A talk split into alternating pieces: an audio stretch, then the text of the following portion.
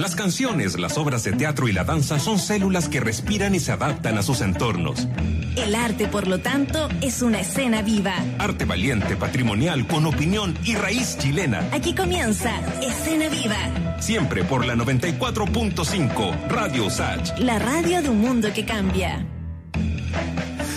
¿Cómo están? ¿Cómo les va? Sean ustedes eh, bienvenidas, sean ustedes bienvenidos a una nueva edición de Escena Viva aquí en la radio USACH. Estamos prácticamente despidiendo este mes de junio, que terminó siendo muy lluvioso, algo que efectivamente nos alegra. El fin de semana fue particularmente intenso y eso sin duda que es una buena noticia, eh, tomando en cuenta que veníamos de años con tan eh, poca lluvia. Evidentemente que la lluvia también genera hartos trastornos en la ciudad, pero bueno, eso no es precisamente problema de la naturaleza, es el problema de la ciudad que no logra acomodarse o de los estados, de los gobiernos que no logran también em, em, em, evitar que la gente que vive de manera más vulnerable se vea afectada para cuando llueve, que es algo que tiene que pasar. Así que es una buena noticia. Estamos, insisto, terminando este mes muy especial, un mes de junio eh, de emociones muy encontradas. Así que vamos eh, con energía, comenzando una semana que además es corta, hoy día es martes. Vamos a estar durante cuatro días a partir de esta misma hora, 3 de la tarde hasta las 17 horas, conversando sobre todo aquello que nos compete en escena viva, que tiene que ver con el mundo de las artes, de la cultura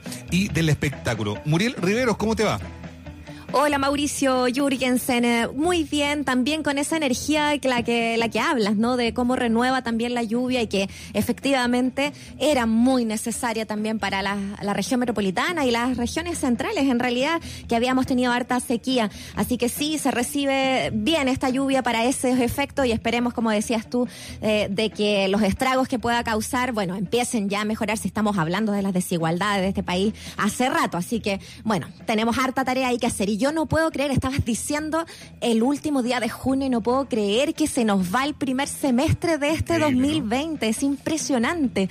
Pero bueno, como decías tú, eh, hay, que, hay que tomarlo con esa energía, hay que darle la energía a la, a la gente. De hecho, del poder sanador del arte es parte de lo que vamos a estar hablando también hoy día, porque vamos a estar con hartos temas, desde hablando con Silvio Cayosi de la UNA, eh, hablando sobre, sobre eso, sobre una campaña que tienen para dar a conocer ese eh, gran poder sanador del arte. Vamos a estar hablando también eh, acerca del Día del Bombero con nuestro panelista historiador ahí para conversar también acerca de este tema con Cristóbal García Huidobro, dejar algunos datos ahí eh, fijos. Eh, y por cierto, también en la primera hora de nuestro programa vamos a estar hablando de libros y de literatura y de grandes de la literatura que se nos van, Mauricio. Así es, es el caso de Efraín eh, Barquero, eh, poeta chileno que falleció. Vamos a hablar con Felipe Cusen para poder entender también mejor eh, parte de su historia. También está la cápsula de Rodrigo Ulloa que tiene que ver con esas canciones que han hecho historia. Le vamos a contar también la historia de un chileno imposible que falleció hace poco, un autor de una canción muy conocida. En fin, son todos los contenidos que tenemos preparados para hoy día y como es mucho de lo que tenemos que hablar, te mm, recomiendo, Muriel, te sugiero, te pido que partamos de inmediato con una canción, ¿te parece? De inmediato, de inmediato, Mauricio, nos vamos al tiro con los grandes de electrodomésticos y esto es El Frío Misterio. Ya estás en Escena Viva Radio USACH.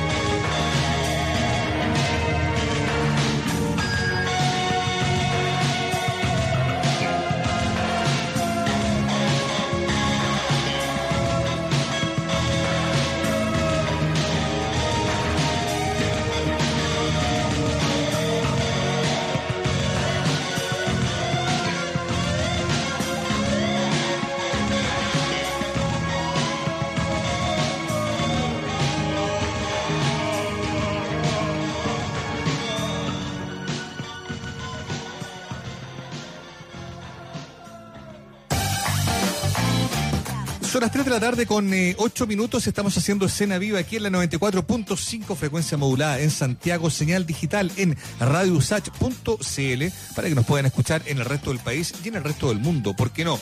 Tenemos además todas nuestras redes sociales activas, Facebook, Instagram y Twitter, siempre con la misma nomenclatura, Radio Usach, para que vayamos haciendo comunidad virtual, eh, alimentando la conversación de esta fría tarde de martes, un día que supo muy temprano de la partida de un eh, poeta muy importante para la historia de Chile. Hablamos de Efraín Barquero, Sergio Efraín Barahona Jofré, eh, un hombre que falleció ayer en rigor a la edad de 89 años y que es sobreviviente de una generación que marcó para siempre el rumbo de la poesía en Chile. Para entender mejor precisamente su legado, la importancia de este hombre, es que estamos al eh, teléfono con un eh, amigo de la casa y también académico de la USACH y también poeta. Por eso que queremos hablar con él. Felipe Casen. Felipe, ¿cómo te va?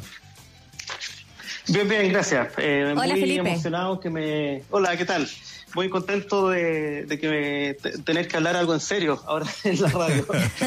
De todas maneras. Y sin duda Con que tu opinión, también. para poner en contexto, es, es muy valiosa. ¿Dónde está la importancia de Efraín Barquero, al quien, insisto, Mm. algunos señalan como sobreviviente eh, de una generación Mm. dorada para la poesía en Chile? Mira, eh, al igual que todos los poetas, eh, ¿dónde está su valor en, en los poemas, en realidad, directamente? Y por eso quería leerles simplemente una, una estrofa de un, de un poema muy lindo y a, partir de ahí lo podemos comentar, que se llama La Mesa Servida y que es el primer eh, poema del libro La Mesa de la Tierra, que fue un libro más bien tardío, eh, publicado ya en este milenio eh, por Lom, que editó muchas de sus obras, y creo que con esta estrofa vamos a tener una primera mirada muy, muy precisa de la obra de Barquero. Dice, si arrancas el cuchillo del centro de la mesa y lo entierras en el muro a la altura del hombre, estás maldiciendo el pan con su semilla, estás profanando el cuchillo que usa tu padre para rebanarse la mano para que la sangre sea más pura y los hijos se reconozcan y no se oculten de sus hermanos.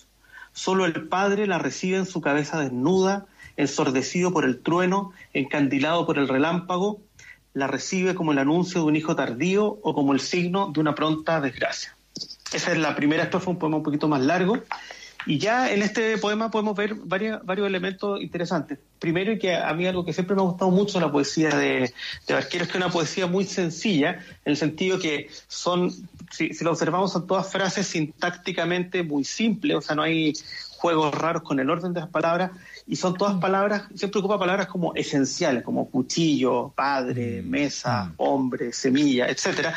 Palabras eh, súper eh, fáciles de entender, pero que a la vez cargan con mucho simbolismo, ¿ya? Entonces, eh, y si uno lee su poesía en general, tiene algunas cuestiones un poco distintas, pero en general eh, hay una estructura y un tono muy parecido, siempre como medio tranquilo, profundo. eh, son poemas como que avanzan lento, pero que tienen como, como que cada frase tiene un, un peso, ¿cierto? Una poesía que no va por, tanto por el lado del juego o del adorno o del chiste, ¿no es cierto? Como podría ser la poesía de Huidobro o la de Parra, por poner otro, otro ejemplo. Y, ni tampoco irónica, por ejemplo. ¿Sí? Claro. Claro, eh, te, iba, te iba a hacer la acotación acerca de, de justamente ese libro que me acuerdo de, de que profesor Camilo Marx, que, que me hizo Ah, mira. también ahí clases, Excelente. eh, había- sacó una, una crítica también de, de ese libro en particular ¿Ya? que decía puede y debe leerse en varios niveles y puede especialmente Sí. leerse en voz alta, lo que no sucede con la poesía actual, que me parece muy interesante de la poesía de, Barquero y que, que tú nos puedas quizás profundizar ahí Sí. eh, por, por cómo también se acerca uno, lo que tú dices, la sencillez, Mm. y por otro lado, eh, a los oficios, a- al trabajo, a, a- Mm. a ese mundo cotidiano de muy obrero también, que, Sí. que- que es interesante de su poesía. Exacto, eh, es una poesía como que rápidamente te lleva a un escenario, ya sea campesino o obrero, ¿no es cierto?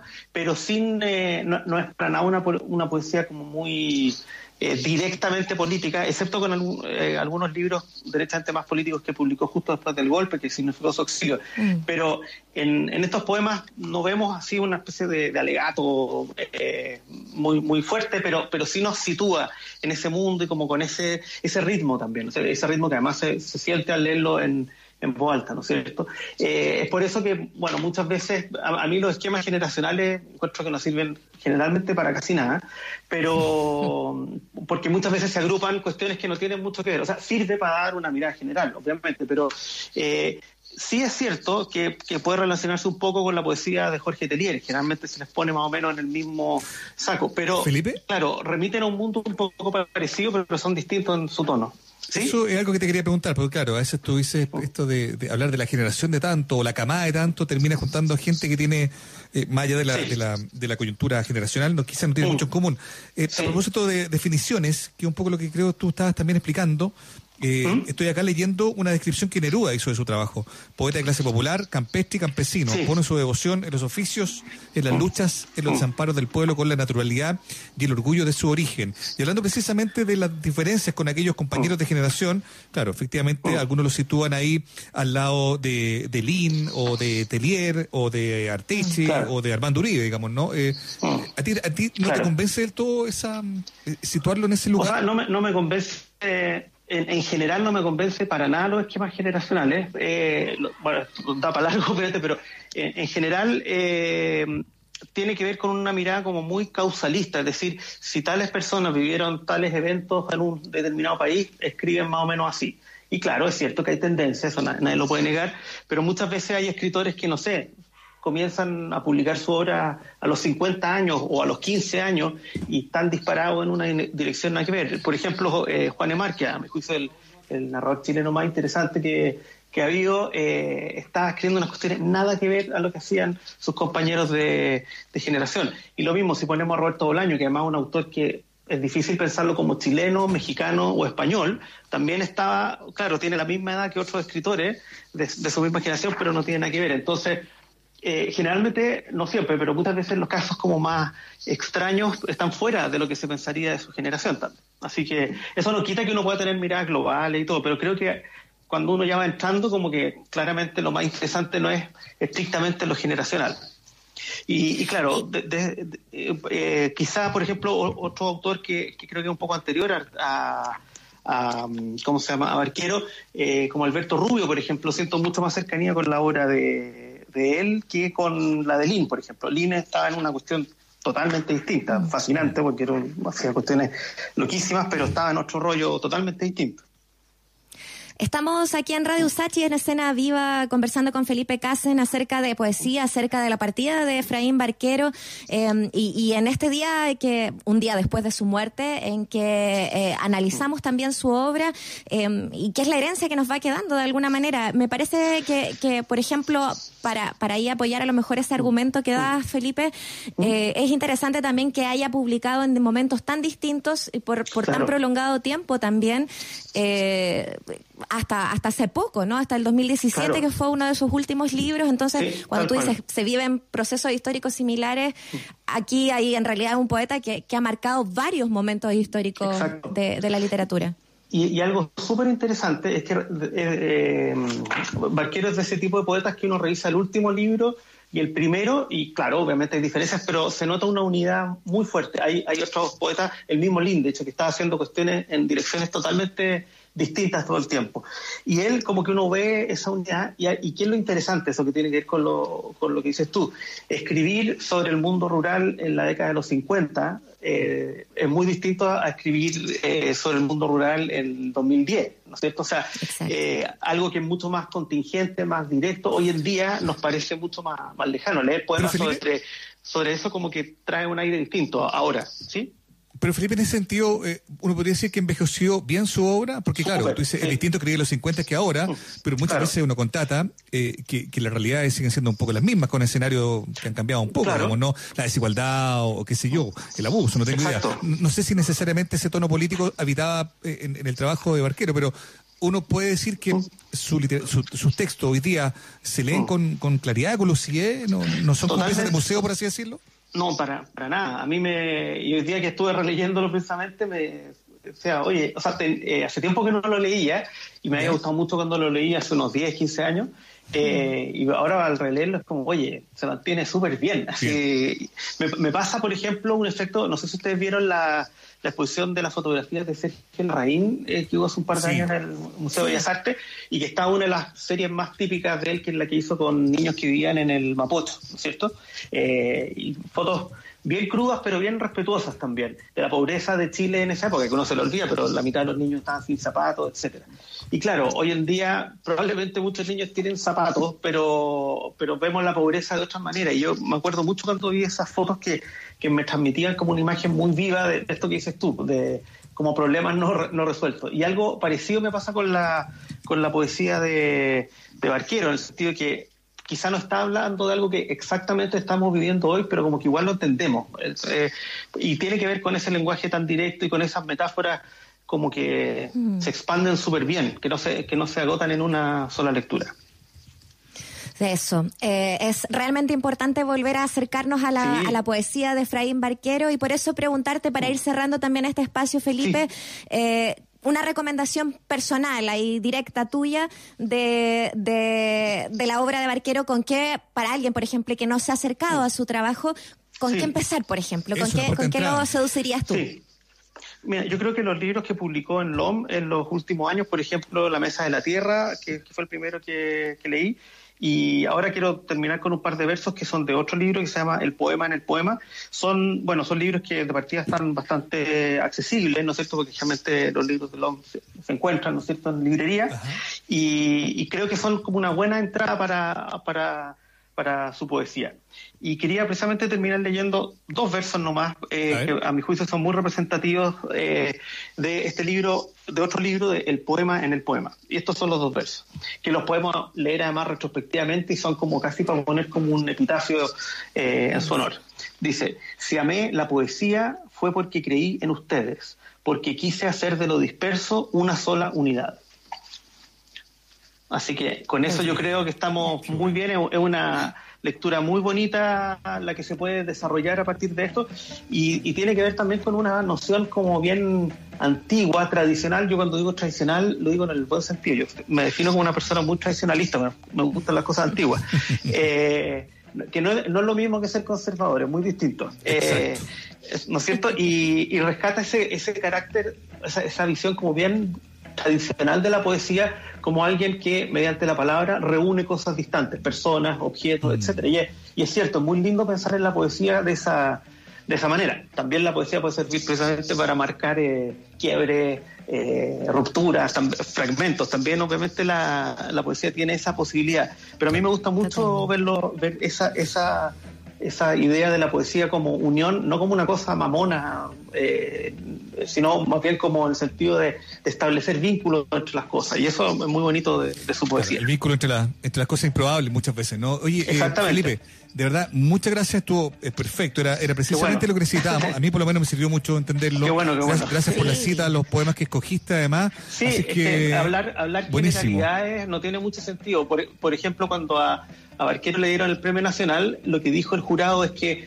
su poesía es muy coherente, muy cálida, los mm. sentimientos más profundos del ser humano, eso a mí no me sirve para nada. Qué cosa más poco poética, pues. ¿no? Qué explicación más poco poética. Qué explicación más indigna para un poeta. Eh, Felipe, ahora sí, muchas gracias. Ya, un abrazo y hablamos pronto. Obviamente. Gracias, Felipe, que estés bien. Chao.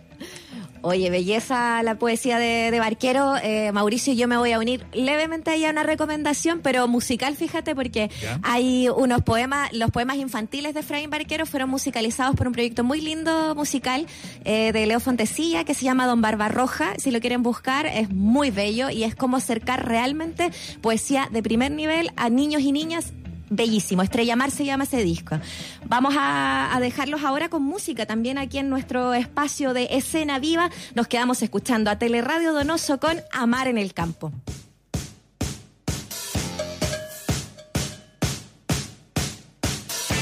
No quiero vestirme, me quiero quedar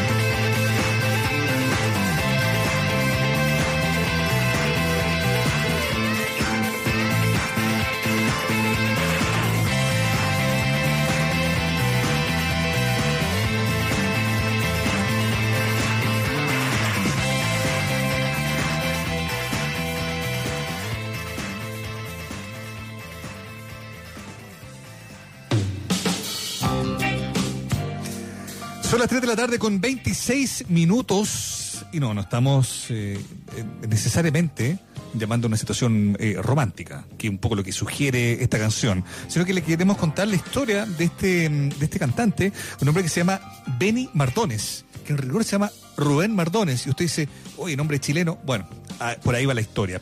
Resulta que este mm, músico norteamericano, porque él sí nació en Estados Unidos, falleció este fin de semana a la edad de 73 años.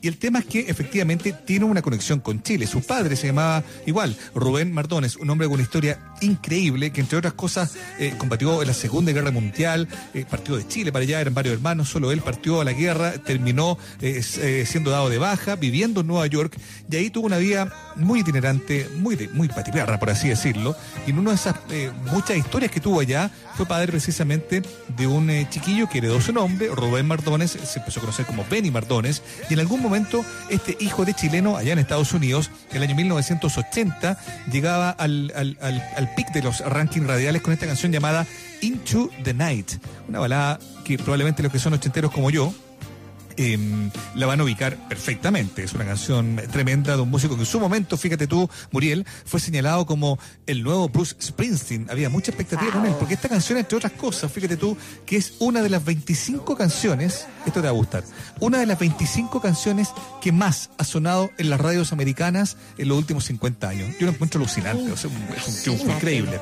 El problema con Benny Mardones, el hijo del chileno Benny Mardones, es que después de este éxito sorpresivo que encontró con esta canción, eh, entró en una fase más autodestructiva, abuso de, droga, abuso de alcohol, eh, se convirtió en un One Hit Wonder, que es esta categoría que los gringos les sirve para identificar a los que son eh, propietarios de una sola canción conocida. Su carrera se fue por el despeñadero, sin embargo, la canción fue tan significativa, tan famosa, tan conocida, que le permitió, uno, vivir de los royalties y dos, le permitió también ser históricamente admirado por ser el propietario de esta canción. Te invito a que la un poco, sobre todo ahora, mira, que va llegando el coro, mira.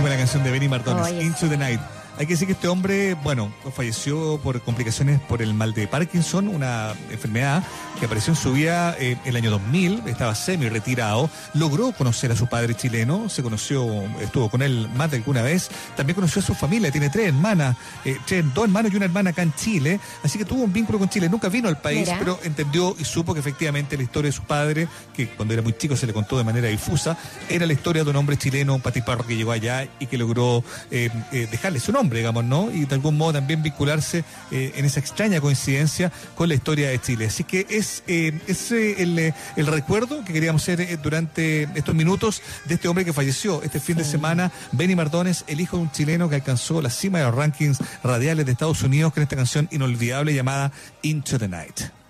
Oye, es momento de canciones inolvidables y románticas. Parece que se pusieron ahí de acuerdo con Rodrigo Ulloa, porque también nos trae una sorpresa de, ese tipo, de esas grandes canciones que quedan ahí marcadas para siempre. Bueno, esta es la historia de una de ellas y vamos a escucharla junto a Rodrigo Ulloa aquí en Escena Viva. Detrás de toda gran canción, Hay un gran suceso que le inspiró. detrás de cada momento culmine en el mundo de la música, Hay una anécdota que la inmortalizó. en USACH presentamos Historias que cambiaron la historia de la música. Junto a Rodrigo Ulloa, 94.5, la radio de un mundo que cambia gracias a sus historias. Probablemente el nombre de Patty Boyd no diga mucho, pero si precisamos que fue la mujer que inspiró a dos de las más grandes canciones de amor escritas por George Harrison y Eric Clapton, la historia pega un repentino vuelco. Cuenta la leyenda que el Beatle espiritual, emparejado con Boyd, le escribe y le dedica Something, según Frank Sinatra, la mejor canción de amor jamás escrita. Luego, y por cosas de la vida, Boyd termina emparejada con Eric Clapton, amigo personal de Harrison, a quien termina escribiéndole Wonderful Tonight, otra pieza de antología que hasta ahora es considerada uno de los cortes más luminosos en la discografía de Mano Lenta, justamente en Radio Usach. Escuchas a Eric Clapton y Wonderful Tonight.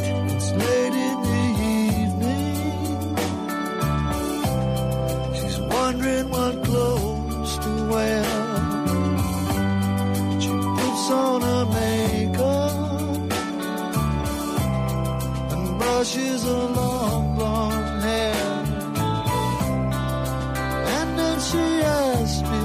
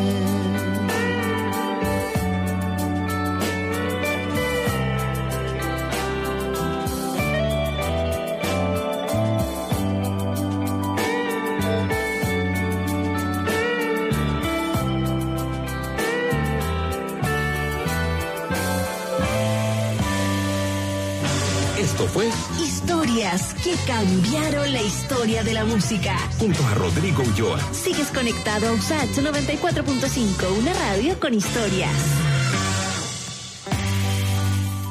Es una gran canción la que acabamos de escuchar, la que nos acaba de reseñar Rodrigo Ulloa, una canción que le pertenece, como bien saben ustedes, a Eric Clapton, Wonderful eh, Tonight. Y de hecho, el nombre de la canción, fíjate tú, Muriel, le sirvió a la misma Patty Boyd el año 2007 para titular su autobiografía, donde contaba más detalles de este trío amoroso, con, o, o más bien esta relación que tenía, que tuvo, digamos, con, con dos de los, de los eh, rockeros más famosos de su generación. La, la em, biografía se llamaba Wonderful Today no sé si muy creativo o no, pero bueno, Wonderful Today, de ahí con una, con ayuda de una, pro- de una periodista, terminó contando cómo fue que efectivamente Clapton estaba ultra enamorado de ella. De hecho, estaba tan enamorado y ella como no lo pescaba porque ella estaba enamorada de George Harrison, eh, eh, Clapton terminó saliendo con su hermana, Paula.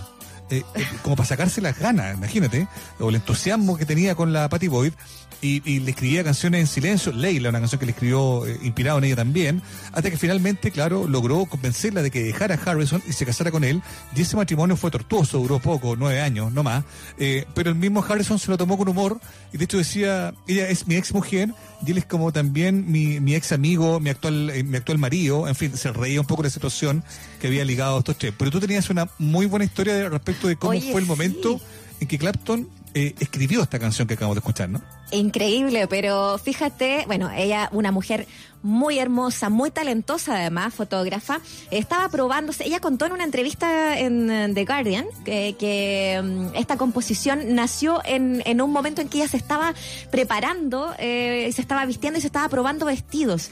Eh, y ella contaba, estas son palabras de ella, Eric estaba sentado tocando su guitarra mientras me probaba los vestidos en la zona de arriba. Estaba tardando mucho y entré en pánico por mi cabello, mi ropa, mi maquillaje y cuando finalmente bajé las escaleras, él estaba ahí esperando. Me regañó severamente, pero me dijo, escucha esto. En el tiempo que Patty se había tomado para prepararse, él, Eric Clapton, escribió esta canción preciosa que escuchábamos recién en el espacio junto a Rodrigo Ulloa. Eh, Wonderful Tonight. Realmente eh, un, uh, una inspiración que yo creo que a Clapton le venía desde hace rato, como bien contabas tú, enamoradísimo de, de Patty. Sí, no, estaba, estaba eh, el- el loco por ella. Ella eh, también, muy, muy mujer de su generación, vivió libremente su sexualidad, su, su vida. Y de hecho también tuvo un romance, fíjate tú, con Ronnie Wood de los Rolling Stones. Así que Sí. ese es un dato que, que también da cuenta un poco de cómo ella, eh, también consciente de su propia historia en, esta, en este relato de Wonderful Today, este libro también da cuenta un poco de esta amistad y a veces romance eh, y a veces cosas más serias, ¿no? Derechamente como un matrimonio eh, que tuvo, digamos, con algunos de los rockeros más famosos de su época. Así que muchas historias efectivamente alrededor de esta canción que nos trajo Rodrigo Ulloa.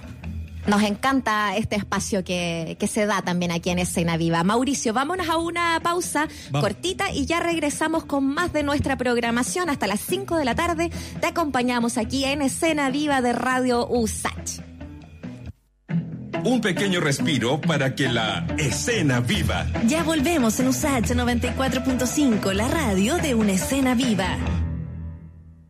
El Instituto Nacional de Derechos Humanos y Radio USACH te recuerda los derechos que tienes en tiempos de cuarentena.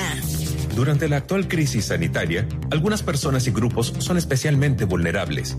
Por ejemplo, personas adultas mayores en situación de calle, en cárceles, hogares u otros recintos. Recuerda que el Estado debe velar con especial atención por ellos y ellas. En tiempos de emergencia, el INDH promueve y protege tus derechos. Colabora Radio USACH. Este martes a las 8 de la noche te invitamos a nuestros encuentros cercanos. Un espacio íntimo con artistas en torno a la obra y memoria de Víctor Jara. Nano Stern, Elizabeth Morris, Roberto Márquez, Pascual y la Vaca e Ismael Odó, entre otros. Conversan con el cineasta y periodista Cristian Galás y repasan las canciones del cantautor más importante de nuestra historia. No lo olvides, todos los martes desde las 8 de la noche, Encuentros cercanos, un repaso en torno a la vida y obra de Víctor Jara. Una invitación de la Fundación Víctor Jara y USACH 94.5, la radio del derecho de vivir en paz. Esta es la voz de un mundo que cambia. 94.5 Radio USAT. Soy Hernán Frigolet, economista, académico de la FAE, la Facultad de Administración y Economía de LUSACH, quedan todos invitados a escuchar y participar activamente de los distintos programas de la plataforma radial de la Radio USACH. Súmate a la voz de todos. Radio Usach 94.5, un mundo que cambia. Ya está de vuelta Escena Viva en Usach 94.5, el dial de un mundo que cambia. Ya, 3 de la tarde, 39 minutos, estamos haciendo escena viva aquí en la 94.5 de Suena Carcelero con Manuel García. Seguimos hasta las 17 horas con lo mejor acá en Radio Sacha. Cárcel de las piedras que nos tapan el sol. Tiene miedo el carcelero de nuestro amor y la bruma que avanza en la luna tatuado la piel del más fiel. Porque nunca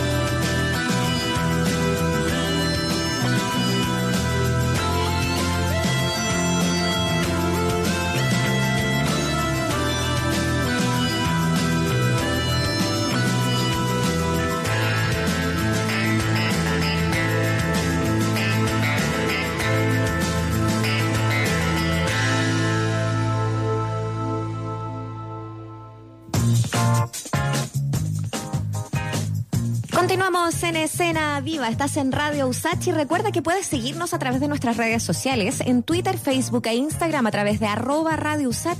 Puedes encontrar eh, ahí nuestros posteos, nuestras preguntas, las distintas eh, infografías que están ahí presentes, por ejemplo, la del Día del Bombero, uno de los temas que vamos a estar hablando más adelante acá en nuestro programa. Eh, pero por supuesto ahí también puedes dejar desde, como muchos ya lo han hecho, saludos ahí a, los grandes y buenos de los chicos buenos de los bomberos.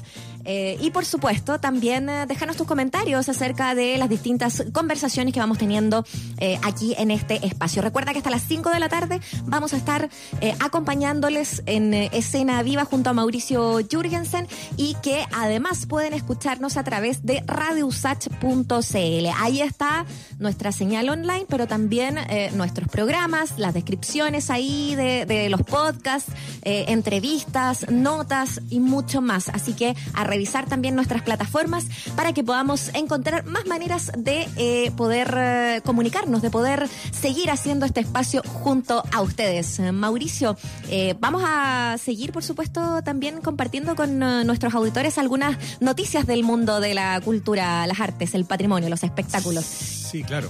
Em, De la música. claro, yo te quería contar, de hecho, que mm, fíjate tú que el bueno de Ringo Starr, el, eh, bien sabemos, baterista de los Beatles, va a estar de cumpleaños el 7 de julio y no es un cumpleaños cualquiera, va a cumplir 80 años de edad. 80 Wow. años increíble, el bueno de Ringo. Y el tema es que el Ringo, que habitualmente sus cumpleaños lo, lo utiliza como una excusa para hacer grandes conciertos, bueno, este año lo va a hacer, pero con un fondo también eh, más eh, profundo, eh, eh, en rigor solidario. Van a estar eh, en esta eh, eh, participación, en este cumpleaños virtual de Ringo Starr, entre otros, Sheryl Crow, Gary Clark Jr., Chile y Ben Harper. Lo que él busca es recaudar dinero para ir en ayuda de cuatro campañas que bien conocemos. Una, Black Lives Matter Global Network, que es esta eh, campaña que se ha eh, eh, evidenciado de manera más potente en el último tiempo a partir del, eh, em, del asesinato de George Floyd en Minneapolis, en Estados Unidos. También va a ayudar a David Lynch Foundation, a Music Cares y a Water Aid.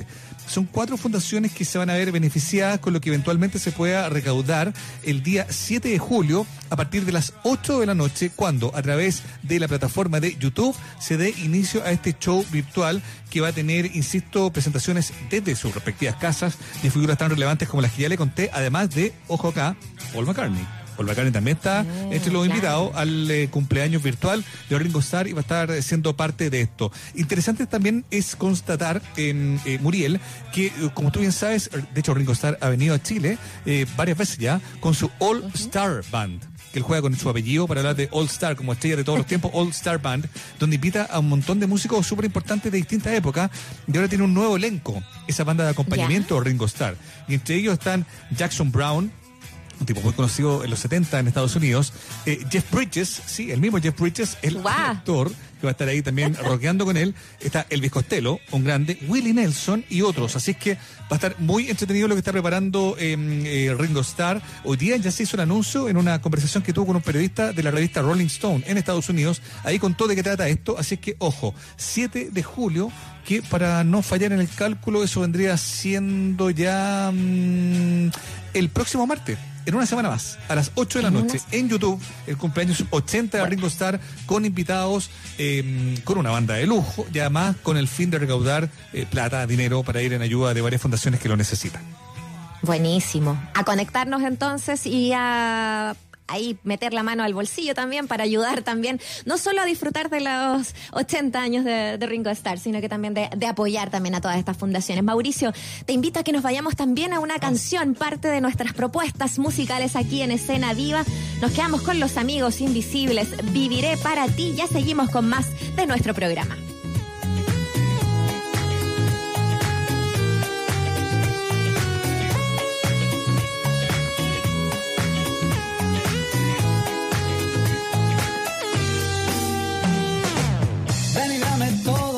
Que tienes, que yo esperando estaré aquí. Ven y bésame hasta la muerte, y así seré yo por ti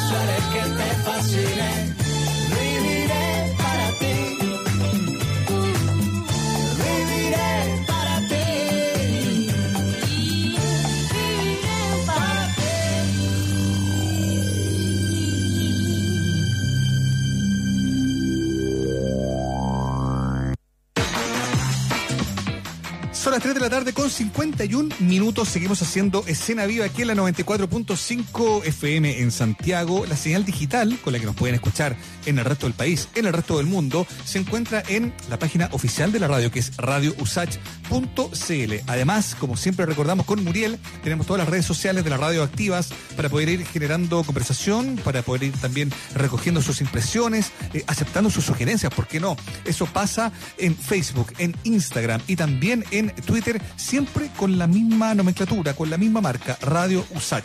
Ahí podemos seguir eh, eh, conversando. Tenemos algo que contarles respecto de un día mm, como hoy. Es un día especial, ya lo decía hace un rato Muriel, es el día de los chicos buenos, es el día de los bomberos. Y a partir de eso es que queremos hablar con el doctor en historia y académico también de la USACH, Cristóbal García Guidobro, para poder eh, efectivamente entender eh, o, o citar de mejor manera cuál es el, el valor eh, histórico del Cuerpo de Bomberos de Chile, digamos, en distintos episodios donde su labor fue, como siempre convengamos, ¿no? Tan necesaria. Cristóbal, ¿cómo te va? ¿Cómo estamos, Mauricio? ¿Cómo está la Muriel? ¿Está- Hola, está la Muriel ahí? Cristóbal. Ahí está la Muriel, ya. Sí, aquí estoy, Lo aquí que pasa- estoy. Lo que pasa es que usted- me adelantaron la entrevista porque yo estaba en una reunión con el decano ahora, así que Pero- tuve que pedir permiso para salir a jugar. Pero el decano entenderá, porque él también es chico Sí, bueno, así que no hay problema. sí. Buena onda. Oye, qué gran, qué gran canción de sexual democracia. Hay que, hay ¿Sí que o no? decirlo, buenos. Totalmente. Un homenaje- eso, también demuestra que se nos ha caído el carné al decimoséptimo Ah, subterráneo, varo, pero, varo. pero Con bueno. varios votos en el suelo. Oye, hablemos entonces del, del hito fundacional de Bomberos de. Chile. Entiendo que es una es un decreto del, del presidente Alessandri, Jorge Alessandri, eh, pero también citemos, pues, yo tengo algunas cosas que contarte de recuerdos que tenía mi padre en Valparaíso, de aquellos episodios que han marcado la vida de, de bomberos acá en el país. A ver, Bombero es más antigua que, lo, que lo de Alessandri, porque partió como una iniciativa absoluta y completamente privada. Eh, hoy día es una cuestión media extraña, que es una cuestión público-privada. Lo que pasó fue que, a ver, eh, hasta la década de 1850 en Chile no había eh, un, eh, una forma de combatir los incendios que estuviese organizada, es decir, donde hubiese tecnología al servicio de esto, que permitiese, en definitiva, también eh, salvar vidas, tecnificar la lucha contra los contra los incendios. ¿ya? Y eran muy comunes, así Mauricio, Muriel, les explico que la cuestión era era una, una cantidad de incendios por día, por año, perdón, que eran enormes. ¿ya? Y aquí no se respetaba nada, sectores pobres, ricos, medianos, no, todo. Eh, pero el primer gran incendio que de alguna manera así como que, que le hace pegársela al cachofazo, perdonando el, el coloquialismo a la gente, es un incendio que ocurre en diciembre de 1850 en Valparaíso, que fue un incendio voraz, ¿ya? que se empezó a comer casas, bodegas, todo, que la gente salió así un esfuerzo común para tratar de, de acabar con el incendio, lo logran sofocar, pero el problema es que al día siguiente se reactivó el incendio porque quedaron partes de que no, no, no, no quedaron bien apagadas. Entonces, ¿qué, ¿qué pasa con esto? Se llega a la conclusión de que bajo estas circunstancias no se puede seguir así, más todavía un sector, un lugar tan sensible como el- uno de los principales puertos de Chile, y por lo tanto se hace un anuncio general. Se llama a un montón de jóvenes, si así lo quieren, a formar parte de un cuerpo que ya tenía data en el mundo británico y en el mundo francés, que se llama Le Pompiers de Feu, ¿no es cierto? Los, los bomberos de fuego, eh, eh, los bomberos en definitiva que eh, lo que hacían era, más allá del uniforme y todo lo demás, eh, eh, en forma tecnificada, ¿no es cierto?, apagar los incendios. Y así llegan, por ejemplo, las primeras bombas. ¿Ya? Yo no sé si ustedes se acuerdan, yo me acuerdo cuando era chico que de repente uno pasaba por alguna de las bombas más antiguas, ponte tú la Esmeralda que queda ahí en... eh, en Independencia, que es la segunda compañía de bomberos, que todavía tiene su bomba a vapor con, con el caldero. Eh, Tal cual. O, o- o, por ejemplo, de hecho, eh, está en el Museo de Bomberos, que no se puede visitar por razones obvias, pero que, que hay en el centro, ahí ustedes pueden ver también la, la ¿cómo se llama? La, la- la- los instrumentos de la época, que no han variado mucho, ¿ah? Se- Oye, siguen utilizando hachas, palas, en fin. Qué bueno que, que partas que es, eh, eh, eh, tu relato eh, con Valparaíso, porque bien sabemos, Valparaíso sabe incendios, eh, sin ir más lejos, el más reciente, el brutal incendio del 2014, ¿no? Eh, y hay un incendio que también fue muy marcador para Valparaíso, yo creo que tú también debes saberlo, el, el incendio de la barraca eh, Schulze, el, el- el año nuevo de 1953. eh, eh, eh, bueno, era, un recuerdo que cuando uno, uno niño hablaba con los más viejos, yo soy de Viña del Mar, de- eh, entonces ese recuerdo había calado muy hondo en, en la memoria de muchos porque fue muy trágico, murió mucha gente y murieron muchos bomberos. Y yo tengo un recuerdo más porque también vivía cerca de un cementerio en Viña del Mar, de, lo- de, los, de los funerales de bomberos. Era una ceremonia eh, eh, muy especial, con música, con un traje especial, algo mu- muy muy republicano, pero con mucho, ¿cómo decirlo? Con, con- con mucha emoción, me atrevería a decir yo, ¿no? Bueno, yo- a, su- mira, a sus mártires. yo me acuerdo y de hecho después vino el, el- el recuerdo. ¿Te acuerdas cuando vino el atentado del 11 de septiembre del 2001, las Torres Gemelas? ¿ya? Y yo cuando vi a la gente tirándose del- de las torres, yo me acordaba de lo que pasó acá en Santiago con la Torre Santa María. Con la Torre Santa María.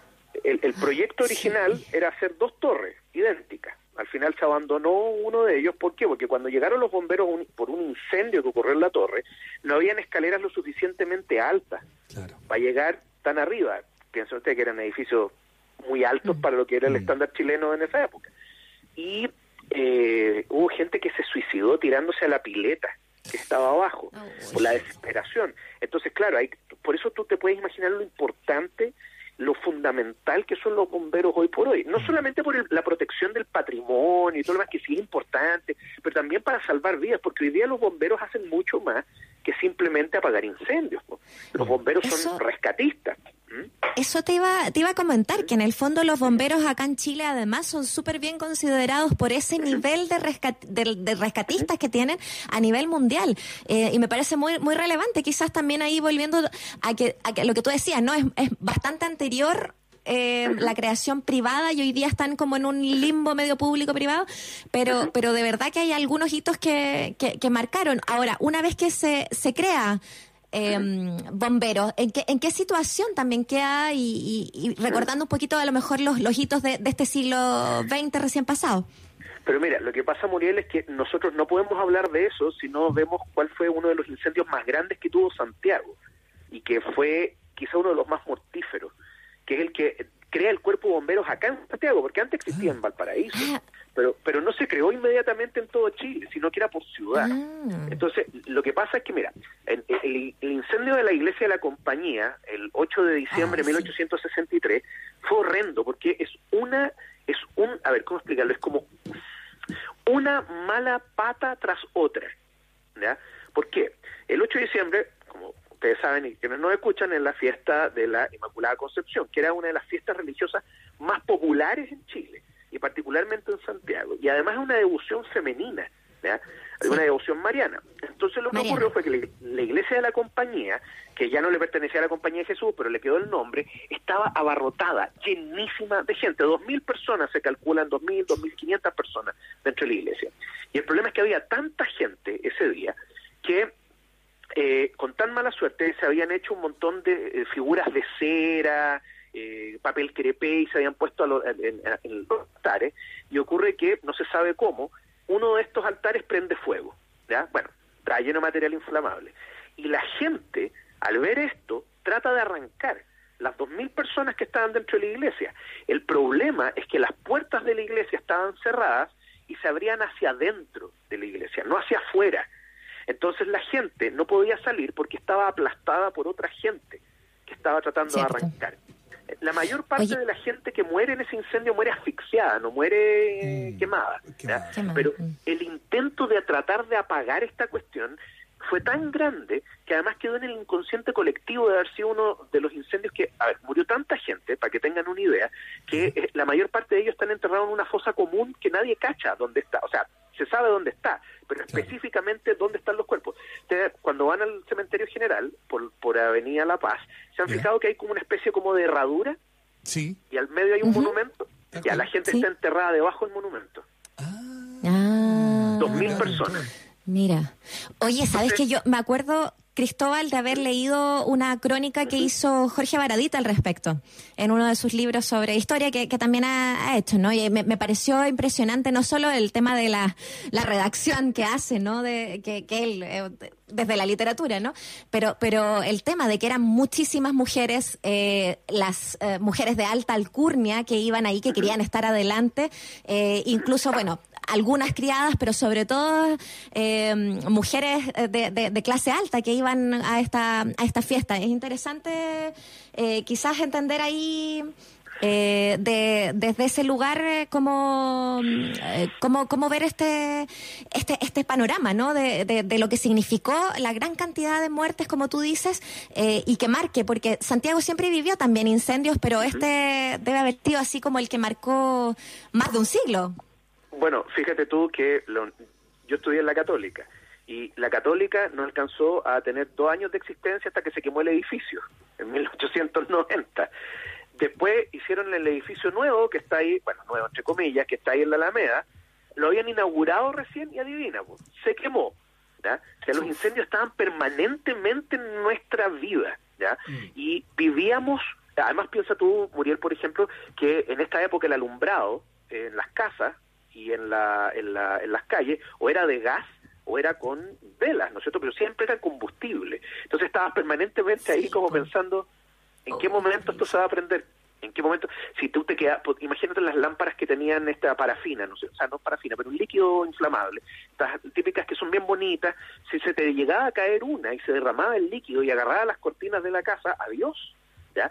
Entonces, eh, era, era una cuestión bien, bien notable que llevó primero a un cambio de, de- de mentalidad respecto a los materiales que ocupábamos eh, para construir la existencia de los cortafuegos, pero al mismo tiempo, volviendo al tema de los bomberos, precisamente si tú tomas desde 1863 hasta más o menos 1910, tú vas a encontrar que van a, se van a, van a proliferar las compañías de bomberos en distintas ciudades de Chile.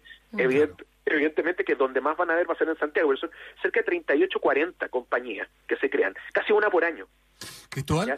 Y- y es muy notable como, claro, muchas de esas compañías también tienen eh, eh, una ligazón eh, con alguna nacionalidad en particular, la, la- la Sí. compañía británica, la no sé qué, eso te- determina eh, el uniforme, eso determina las placas, eso determina muchas cosas. Pero hay, una, hay un dato común, que ya para ir cerrando, Cristóbal, en virtud del tiempo, eh, que tiene que ver con el voluntariado del, del- Sí. de los bomberos en el, en el Sí. país, situación que bien sabemos no, no existe en, otro, en, otro, en otras naciones, ¿no? ¿Qué reflexión puede hacer tú al respecto o qué explicación histórica quizás podemos darle a esa, a esa característica tan única de los bomberos en Chile? Bueno, eso tiene que ver con lo que tú mencionabas al principio, pues, Mauricio, cuando comentabas lo de, lo de Valparaíso, en fin, lo que estábamos hablando. Eh, esto es una cuestión que nace de la sociedad civil diciendo, oye, ¿sabéis que tenemos que hacer algo? ¿Ya? Y fíjate tú, en la mayor parte de los países del mundo los bomberos son eh, instituciones que usualmente tienen un rol municipal, no nacional, y se les paga a los bomberos y tienen, tienen instrucción sobre el tema. Aquí el bombero dedica parte de su tiempo, aparte de su vida privada, en poner en riesgo su vida para salvar a otros. Eso es lo más notable. Y por otro lado también, fíjate tú que en el tema de los bomberos que tú mencionabas, del, del tema de, la, de las colonias, en fin, también hay, hay bombas que están marcadas por el, el cariz político. En la primera compañía de bomberos de Santiago ahí estaban los conservadores y los liberales. Y en la Ah, segunda, bueno. los radicales. Entonces, también tenía que ver con un tema de afinidades, ¿no? Entonces, todo ese tipo de cosas, si tú lo sumas, eh, es, es una- una- lo que llamaba Cristian Gasmuri, eh, un buen historiador, que decía, esto es un espacio de sociabilidad, ¿no es cierto? El ser bombero va más allá simplemente de- de- del voluntariado, va más allá de apagar incendios, rescatar gente, sino que también es un espacio político, un espacio de, de sociabilidad.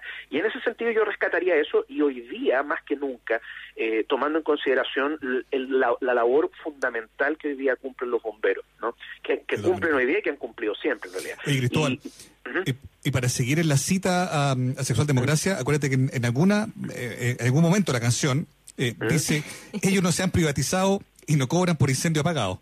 Así que efectivamente mucho que mucho que celebrar respecto a los bomberos acá en Chile. Cristóbal, te queremos agradecer el tiempo eh, y, y que hayas tenido el, el detalle de querer comentar eh, con nosotros sobre estos hitos que marcan un poco la historia de una institución tan querida, pero a veces eh, están dejada de lado, ¿no? Como son los bomberos de Chile. Así que muchas gracias, Cristóbal. No, muchas gracias a ustedes, Gracias, Mauricio y Muriel, por la invitación. pues. Un grande, un abrazo y cuídense mucho. Vale, Chao. muchas gracias, Cristóbal. Muriel, Oye. nos vamos a tanda, ¿te parece? Sí, una breve pausa chiquitita, ya regresamos con más de nuestro programa aquí en la radio USACH en Escena Viva. Estamos hasta las 5 de la tarde. Una pausa y ya regresa la cultura en la escena viva 94.5 USAT, la radio de un mundo que cambia. En USAT 94.5 te contamos cuáles son las medidas anunciadas por el Ministerio de Salud para enfrentar el coronavirus. ¿Cómo se pueden cuidar los adultos mayores durante la cuarentena? El Ministerio de Salud presentó la Guía Práctica para el Autocuidado de la Salud en Personas Mayores, para la protección de quienes tengan 65 años o más, como sabemos, uno de los grupos de mayor riesgo frente al COVID-19. El MinSal recomienda a los adultos mayores contar con una rutina saludable y algunas de las medidas para mantenerla son tener horarios establecidos para los medicamentos, respetar las horas de alimentación, incluir dentro de la rutina diaria desafíos mentales como crucigramas, sudokus o puzzles, informarse solo por medios oficiales y no más de dos veces al día. Comunicarse con personas cercanas mediante el teléfono o mensajería instantánea. Y antes de dormir, realizar ejercicios de respiración profunda y visualización de lugares agradables que le generen una sensación de bienestar. Son las medidas para enfrentar el coronavirus en USACH, la radio de un mundo que cambia, la radio de un mundo que se cuida.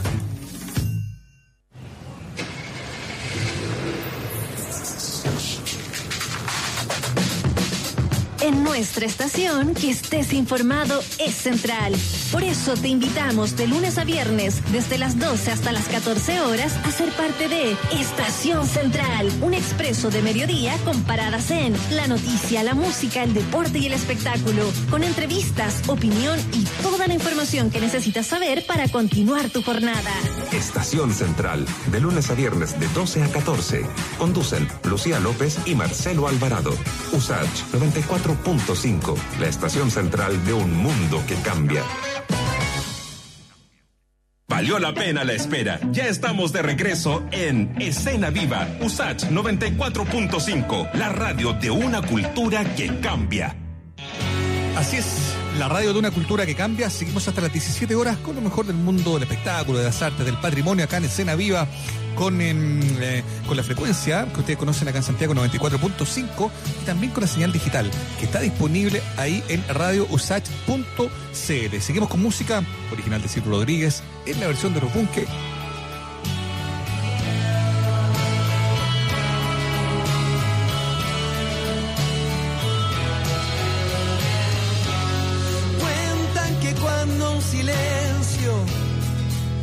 aparecía entre dos, era que pasaba un ángel que les robaba la voz. Y hubo tal silencio en un día y nos tocaba olvidar que de tal suerte yo todavía no terminé de callar.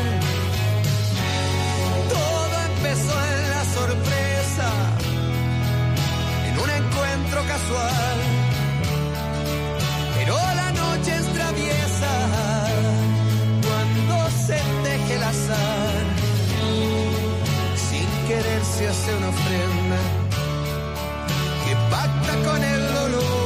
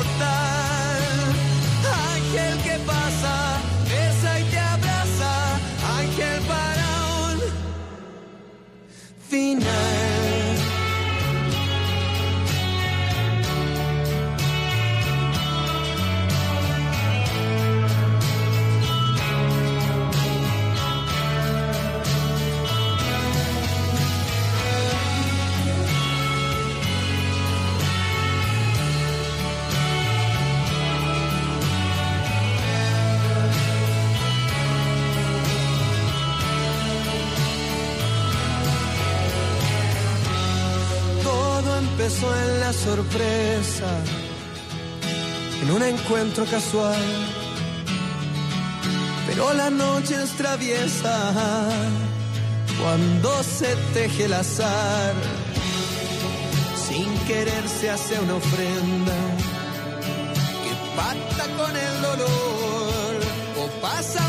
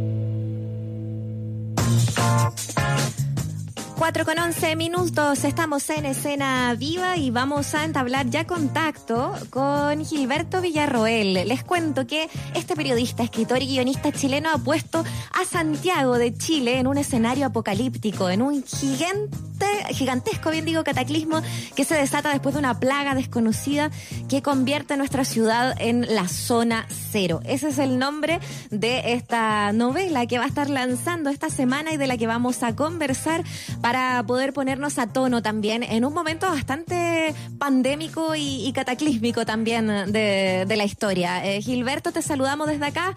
Un abrazo. ¿Cómo estás? O- Hola Muriel, hola Mauricio. Eh, ¿Qué tal? Estoy acá en, en París. Sí, Son pues. las 10 de la noche con 12 minutos ya acá. Oye, ¿y el tú. apocalipsis por allá eh, ha amainado un poco? Tomando en cuenta lo que estamos viendo. Llevamos como una semana, como una semana de normalidad, después de días muy, muy duros, muy tristes, en que morían 500 personas diariamente. Eh, y costó, costó harto, pero ya ahora se está volviendo a la normalidad en todos los ámbitos, restaurantes, cines abiertos, pero, pero fueron unos meses bien difíciles, marzo, abril y mayo. Totalmente. Oye, Y- Gilberto, a propósito de, de este libro que nos convoca hoy día y te agradecemos mucho el contacto para poder conversar y conocer de qué tal, de qué trata. eh, efectivamente, claro, ese apocalipsis podría ser interpretado de distintas maneras, ¿no? Pensando lo que pasó en Chile eh, hacia fines del año pasado, evidentemente el estallido social eh, y esos vampiros que estaban en la calle, uno podría tener muchas interpretaciones, pero esto de la pandemia también ha despertado otro tipo de, de, de imaginario, ¿no? En, eh, en el contexto de, un- de un- Claro, una ciudad eh, o de un país que se ve amenazada.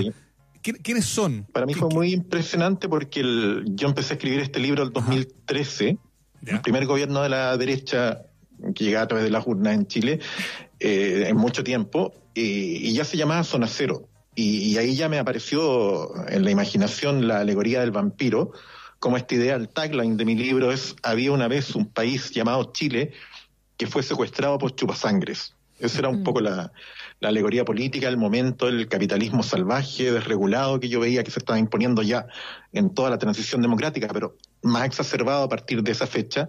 Y empecé a escribir el libro en 2013 y lo terminé en septiembre del 2019. Obviamente fue muy grande la impresión en octubre cuando empezó el estallido social, en los meses que siguieron cuando la gente le empezó a llamar zona cero al centro de Santiago Ajá. y peor aún después cuando empezó la pandemia. Yo eh, lo único que tengo son palabras de agradecimiento para Daniel Olave, que es mi editor, que, que Claro. aceptó publicar el libro, viendo que un poco la realidad ya nos estaba pillando y, y- y casi pasando por encima. Mm. Y fue, fue todo muy, muy fuerte, porque el, el libro ni siquiera tiene agradecimiento, a diferencia de mis otras novelas, las dos de Lord Cochrane, porque cuando empezó toda la represión al movimiento social en Chile después del estallido de octubre, yo ten- tengo amigos que viven ahí en la zona cero o gente que está involucrada en, en las manifestaciones y como el gobierno empezó a comportarse como un cosplay de la dictadura, eh, eliminé los agradecimientos del libro como una manera de proteger, de no señalar con el dedo a gente que en ese momento se podía exponer ya a partir de octubre a la represión. Entonces fue muy fuerte para mí como autor, estando a 11.000 kilómetros de distancia, que se me activaran esos reflejos de defensa que, que no sentía desde la época de la dictadura. Pero ha, sido un periodo muy, muy intenso, muy, muy complicado y como te digo, acá estuvimos muy, muy encerrados, muy tristes por todo lo que estaba pasando y, y como chileno uno tiene un pie en cada hemisferio. Cuando empezó a, a controlarse acá la crisis, yo dije, pucha, y ahora le toca a Chile, sabiendo en qué condiciones le iba a pegar de fuerte a Chile también con, con, con el gobierno que tiene y con el modelo que se ha impuesto. De tal manera que el libro funciona como un libro de aventuras, funciona como una obra de, de ficción, de vampiros, pero también tiene, obviamente, esa lectura que es más política, porque la figura del vampiro siempre ha sido política, al final, históricamente, desde que Polidori lo inventa como una sátira de un aristócrata abusador, que era Lord Byron para él, ¿no? Que tenían esta relación de amor-odio.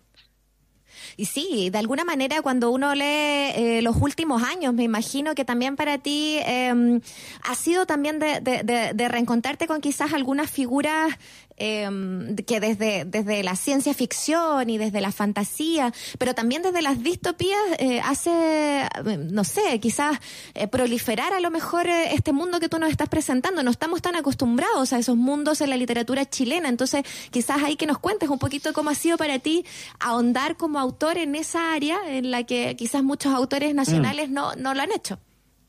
Claro. Bueno, yo estaba viviendo en Chile todavía el 2013 cuando empecé a escribir esta historia. Originalmente iba a ser una novela gráfica, la, la veía más como un cómic, la iba a ilustrar Cristian Luco. Y en el 2014, por razones familiares, eh, mi hijo franco chileno, la, la mamá de mi hijo francesa, nos vinimos a vivir a París a partir de octubre del 14. Coincidió con que yo empezaba a rodar acá también, entre otros países, pero también en Francia, un documental sobre Lord Cochrane, que, que es una serie que apoyó el CNTV y que la exhibe UCB en Chile. Y después me puse a escribir acá las novelas de Lord Cochrane, de tal manera que al final me radiqué, llevo seis años acá, pero claro, he pasado 50 años de mi vida en Chile, me crié allá, está ya la mitad de mi familia, mis amigos, mis seres queridos, entonces obviamente que he estado muy conectado, soy periodista de, de origen, eh, muy conectado con el país, siempre pago impuestos todavía ya, en fin, eh, y tenía muchas ganas, como te digo, de hacer, eh, de escribir algo que reflejara lo que yo estaba viendo, y, y siempre me ha gustado esto de, de trabajar con géneros más propios de la cultura pop, eh, a- tanto a nivel audiovisual como, como literario. Y claro, tenía algunas influencias. Stephen King, por supuesto, que es un autor que también ha relatado todas las miserias del sueño americano a través de- del género del terror. Es un autor muy político, finalmente, también se le ha ido entendiendo más con el tiempo, yo creo. Y también del cine, que me gusta mucho, rescato mm, autores como John Carpenter, por ejemplo, hay una película magnífica, es casi una comedia negra que se llama Sobreviven en español. Eh, estos personajes que se ponían los anteojos y que veían estos marcianos, estos extraterrestres que controlaban nuestra vida cotidiana y que en realidad tenían sometida a la humanidad.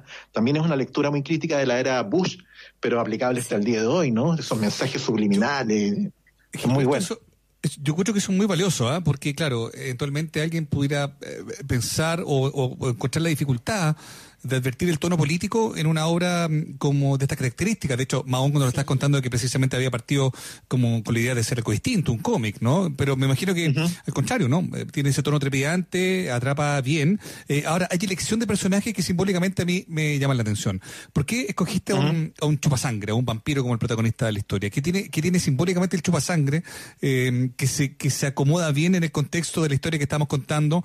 Una historia, además, le estoy diciendo a la gente que nos está escuchando, en cuya se ve la Plaza Italia, la Plaza de la Dignidad. Es, es- es ahí donde están estos zombies, estas figuras espectrales que están eh, amenazando como la vida, digamos, ¿no? Eh, de- del país, de la gente, digamos, ¿no? ¿Por qué un chupasangre? Bueno, en, en mi libro la, la Plaza Baquedano todavía se llama Plaza Baquedano. Yo tuve, digamos, el, el pudor de no cambiarle el nombre. Como te digo, el, el libro yo lo terminé en septiembre del 2019 y no le cambié una coma después de eso, porque me pareció que todo lo que estaba ocurriendo era muy importante y muy respetable además. Entonces, eh, la motivación que yo tuve cuando lo escribiera justamente lo contrario, era como decir cómo la gente no se revela ante tanto abuso.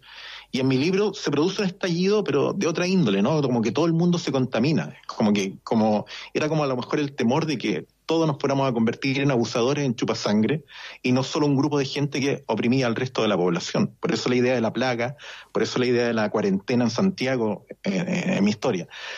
Entonces, es como extrapolar, justamente hacer una alegoría política. Y como les decía, la figura del, del vampiro como un chupasangre, como un aristócrata abusador, está ya en Polidori, el, el primer autor que, que escribe una novela al respecto. Y es un poco también la imagen que da Bram Stoker de, de Drácula, este noble decadente que va a comprar propiedades en Londres, que quiere someter a otras personas a su voluntad. Lo que pasa es que en el, en el cine eh, eh, hemos tenido especialmente una imagen más romántica del vampiro, ¿no? Un personaje enamorado.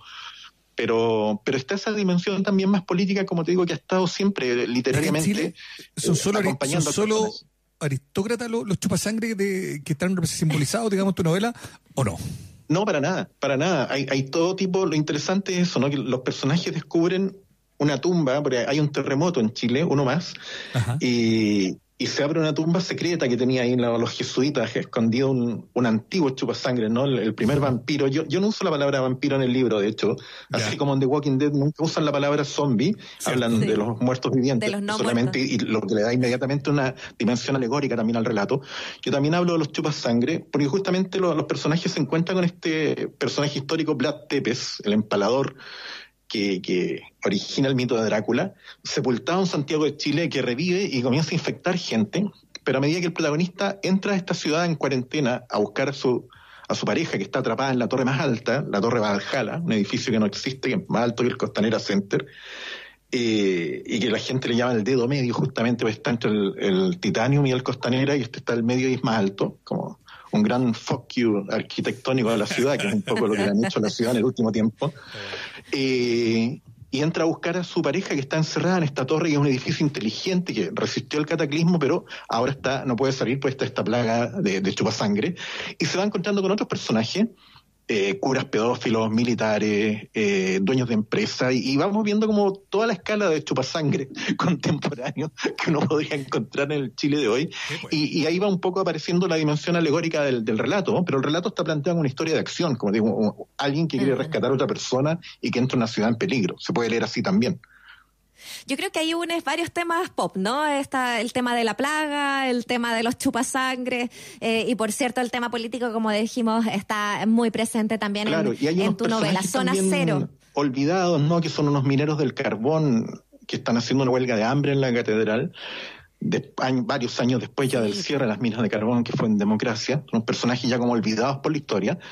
Eh, los conocí de cerca, tres años estuve en- viviendo en Concepción cuando empecé a trabajar como periodista en el Diario Sur de Concepción, bajé a los piques mineros, conocí la, la realidad de, de la minería del carbón, los pirquineros también, los mineros más informales, y, y, y los incluí también aquí, son como los héroes inesperados, los que ayudan a salvar el día, los personajes que estaban como al margen de la historia.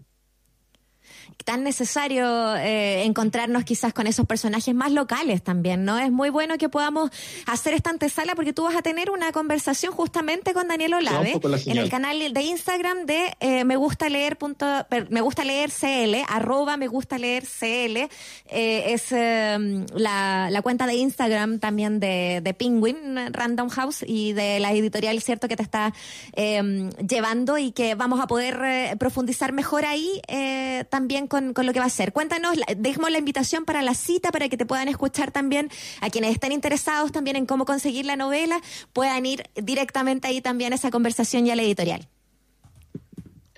Ya, eh, mañana en el, en el... Sí, ¿me escuchan bien ahora, no? Sí, te escuchamos bien. ¿Me escuchan bien? Ya. Mañana en el canal de Instagram eh, me gusta leer.cl a las 12 del día hora chilena vamos a estar presentando la novela con Daniel Olave, mi editor en Random House Chile. La novela ya está disponible en todos lados, en formato impreso, en cualquier librería. Tienen que encargarlo, ver si hay sistema de despacho en medio de la, de la pandemia, que cada uno escoja, digamos, lo, más seguro, o en formato electrónico. Pero la- el libro ya está disponible y mañana vamos a estar conversando más detalles con Daniel para contar un poco sobre la novela y también sobre la forma en que es posible adquirirla en todas las plataformas. Buenísimo. Bueno, y ahí además eh, nosotros también nos unimos porque en re- de verdad que eh, es bueno conocer cómo tú vas uniendo también la historia nacional también con estos personajes que vas creando. Y Gilberto, te agradecemos por este contacto y que te vaya muy bien. Muchas gracias. Gracias a ustedes. Un abrazo. Muchas gracias. Gilberto. Gracias. Un abrazo grande. Buenísimo. Hay, hay mucho que leer ahí. Hay una cosa muy entretenida en la propuesta de Gilberto que además tiene como la gracia, insisto, de que cuenta en un tono distinto a lo que estamos viendo. Se adelanta un poco también a esta sensación apocalíptica que estamos viendo. Y además eh, lo hace desde Francia, digo, mirando a distancia a su país, tratando de también entender desde de, de esa perspectiva, digamos, todo lo que habita en este libro de Gilberto eh, Villarroel, digo. Son las 4 de la tarde con 25 minutos. Vamos a canción doble opuesto. Esto es la ley. Seguimos hasta las 17 horas con escena viva aquí en la radio USACH 94.5.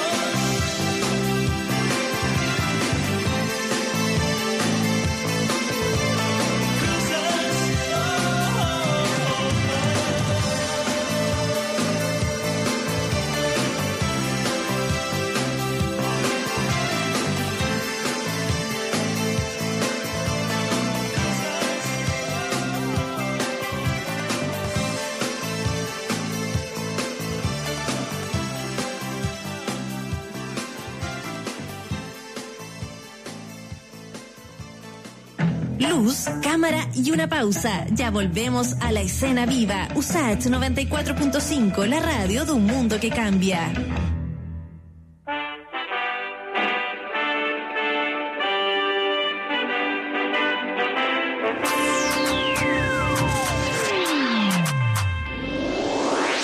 El mundo cambia gracias a la ciencia. En Radio USAT 94.5 FM te contamos sobre los avances y descubrimientos en All You Need Is Lab con Ibelis Martel y Nadia Politis. Los hongos son uno de los cinco reinos en los que se clasifica toda la vida en el planeta, pero conocemos apenas el 5% de las especies de hongos en el mundo, aunque sin ellos no habría vida en la Tierra.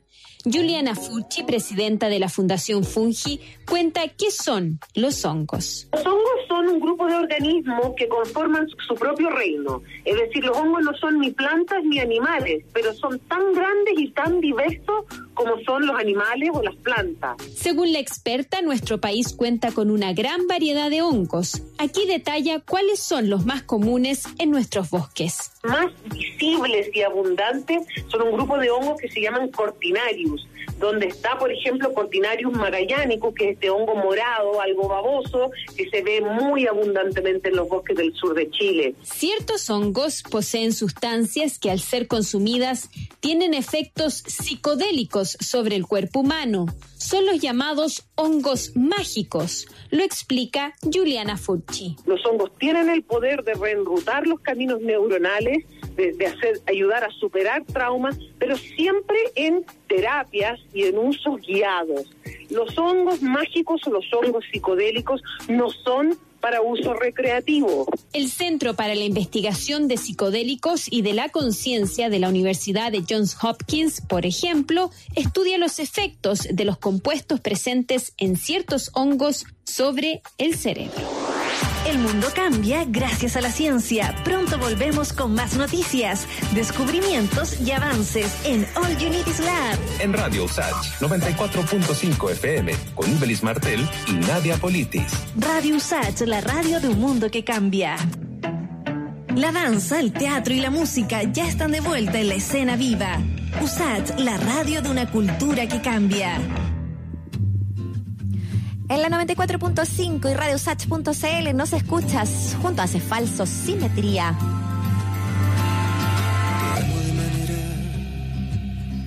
insensata y verdadera,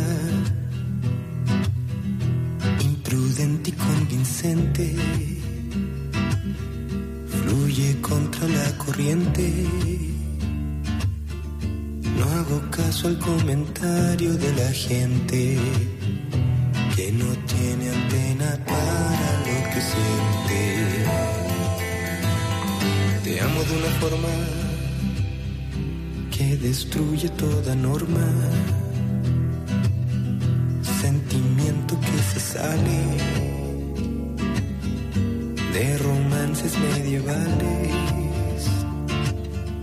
Por la espalda un empujón de mi impaciencia. Hecha por los aires tu correspondencia. Yo también pretendo mejorar el mundo, hacerlo más perfecto, más alto y profundo.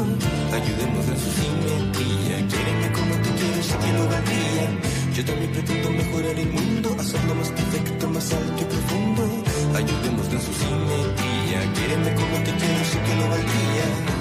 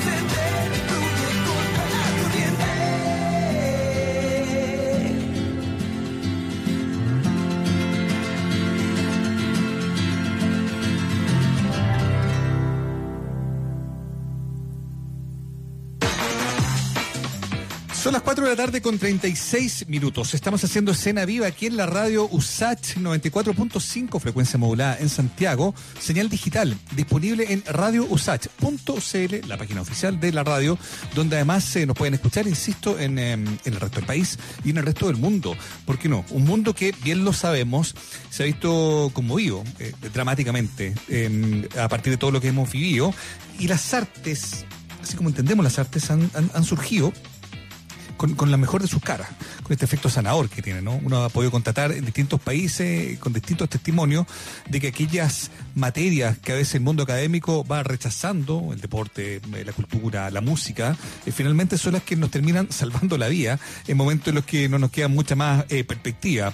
La Unión Nacional de Artistas, UNA, ha lanzado una campaña acá en Chile comunicacional en redes sociales para destacar precisamente el rol sanador del arte en estos momentos de crisis. Cápsulas de video, eh, artistas y profesionales han eh, eh, expresado ahí mismo distintas eh, experiencias íntimas de su relación con el arte.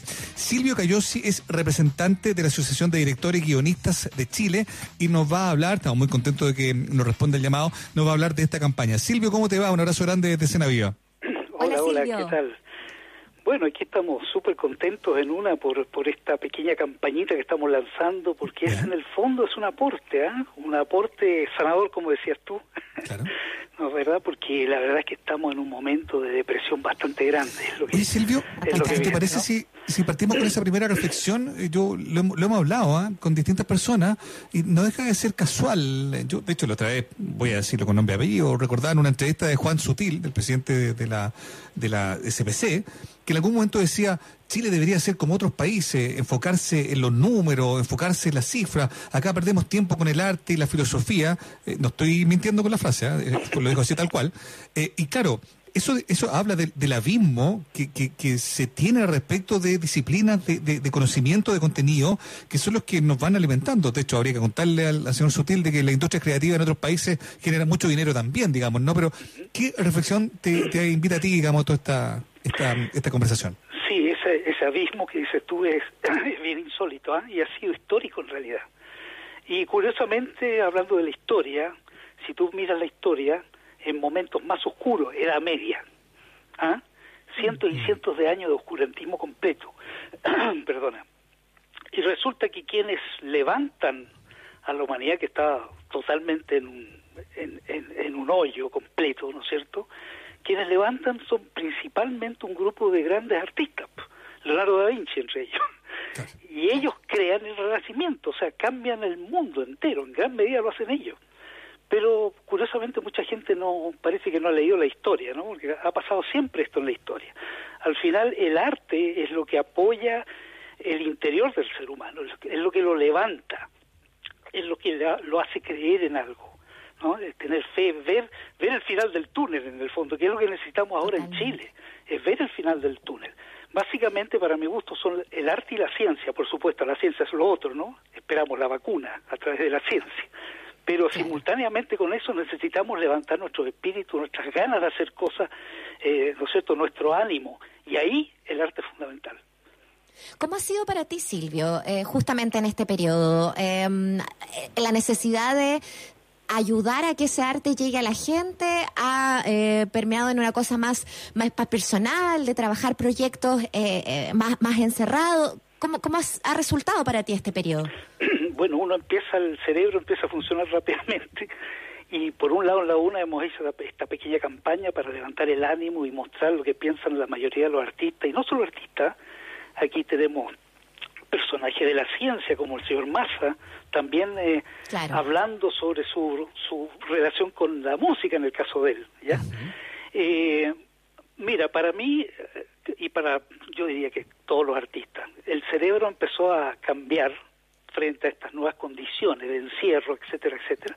Entonces uno empieza a pensar en las redes, empieza a pensar en Internet, empieza a pensar en cómo hacer arte a través de estas nuevas tecnologías, ¿no es cierto?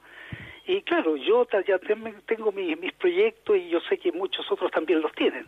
O sea, efectivamente va a haber, creo yo, va a comenzar a haber una diferente modo de mostrar el arte, ¿ya? Pero el arte siempre va a ser lo mismo. Pero quizás la forma de mostrarlo va a ir cambiando lentamente. ¿no? Eh, que es una pena por otro lado, o sea, uno uno dice, por Dios, en el cine, por ejemplo, ¿cómo diablos vamos a perder la posibilidad de una gran pantalla con un cine repleto de público? A lo mejor va a llegar ese día, pero yo creo que va a variar mucho eso. Va a ¿Cómo cambiar sientes, mucho. Silvio, y cómo sientes que en ese contexto eh, ha cambiado, eh, por ejemplo, el tema del, del- del consumo? Eh, ha pasado, por ejemplo, que en, en, eh, plataformas como ondamedia.cl, de la cual nosotros siempre estamos eh, eh, eh, hablando, eh, hay algunas de tus películas, por ejemplo, que, han- que tienen un montón de visitas y, ese, y esos contenidos eh, han ido en aumento. ¿no? Es, es efectivo que el mundo de la cultura está pasando un súper mal momento con esta coyuntura, pero por otro lado, y de manera irónica casi, ¿no? Eh, el consumo de cultura aumenta, se hace, se, se- se- se hace mucho más expresivo. ¿Cómo lo entiendes tú eso? Bueno, tú usaste la palabra irónica, yo también lo he usado mucho, yo digo, las cosas buenas del virus, ¿no? Irónicamente. Entonces, claro, onda media no lo conocía nadie. Ahora todo el mundo habla de onda media y es insólito. Yo supe que en un mes tuvieron más visiona, visionados de cine chileno que en un año entero, por ejemplo. Y todo eso gracias al virus. Entonces, estas son las cosas locas. Lo mismo en escenics.cl con, con obras de teatro. Así es, tal cual. Así que como, como te decía, eh, el arte va a empezar a cambiar la forma de mostrarse, pero no en sí mismo. Va a seguir siendo más o menos lo mismo. Y, y el modo de hacerse, porque igual ese es otro tema, pues, ¿no? Cómo, cómo se empiezan a hacer piezas audiovisuales a distancia. Eh, Tú estás trabajando en algo así y cuéntanos un poquito más acerca de esta campaña que están haciendo también y que se está divulgando. A ver, eh, la forma de hacerse, yo creo que la manera de hacerse eh, va a cambiar, pero no, el- no la narrativa. ¿eh? Yo creo que la forma de narrar se van a mantener igual, en el caso del cine sobre todo. Eh, la narrativa se ha mantenido a lo largo de siempre y va a seguir igual. Pero quizás va, va a cambiar un poco la manera, ¿no? La cámara va a estar más cerca de los rostros, porque ahora ya la gente empieza a mirar las películas en pequeños celulares, en pequeñitas pantallitas. Entonces, la forma podría cambiar. ¿ah? Eh, ¿qué era? Me, me, me preguntaste otra cosa al final. Sí, también. Eh, si, si esta campaña también la han hecho a distancia y cómo han trabajado esas piezas. Eh, ¿tú, tú también estás trabajando en eso? Sí, sí. En la eh, edición. Sí, claro, el montaje, todo eso.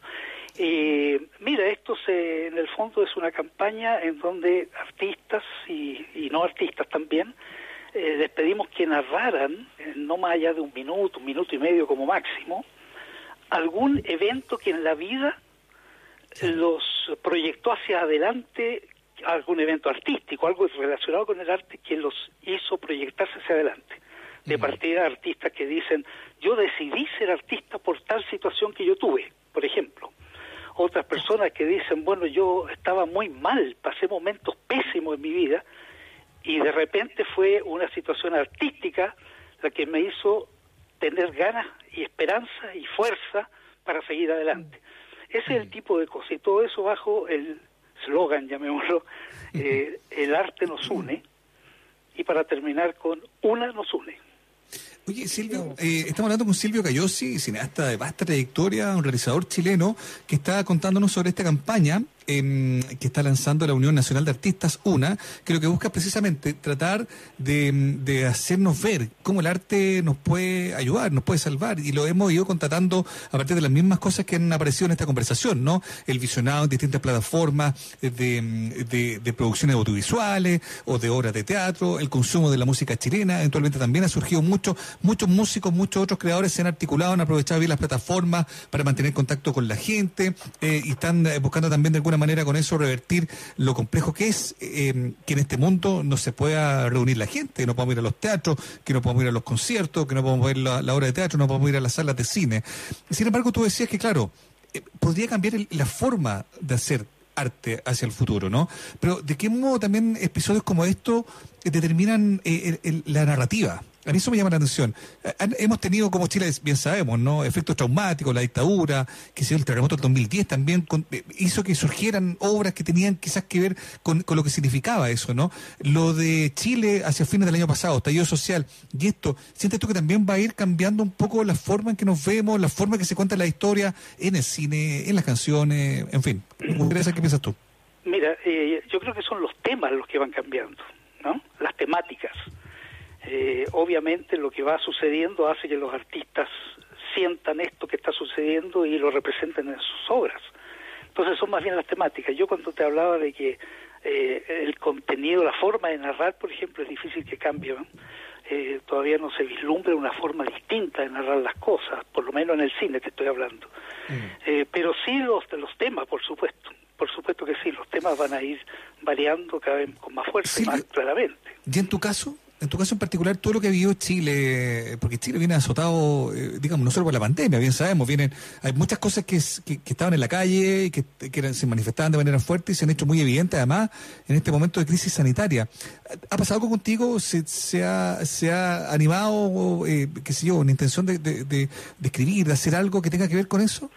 Mira, uno siempre le da vuelta a la cabeza, ¿eh? pero todavía no tengo nada claro respecto a eso, ni, ni, ni hacer una película ni nada, pero porque yo creo que las cosas tienen que madurar.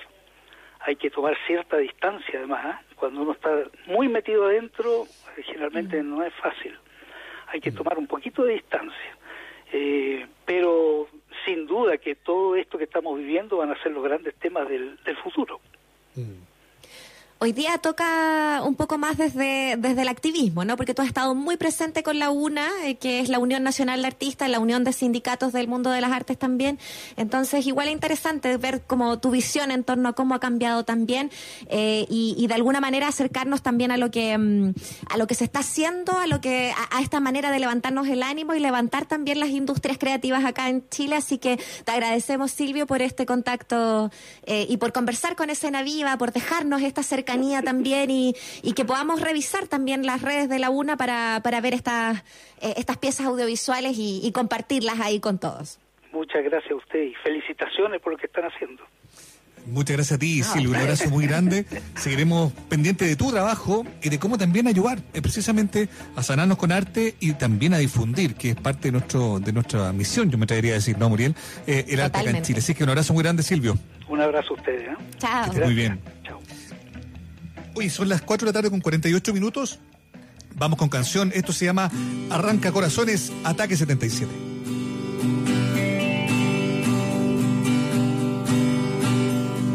evitar resistir tu hechizo de suave adicción como si fuera fácil dominar mi sentir y saber que te vas. Y saber que la abstinencia me puede. Todo se vuelve oscuro y solo puedo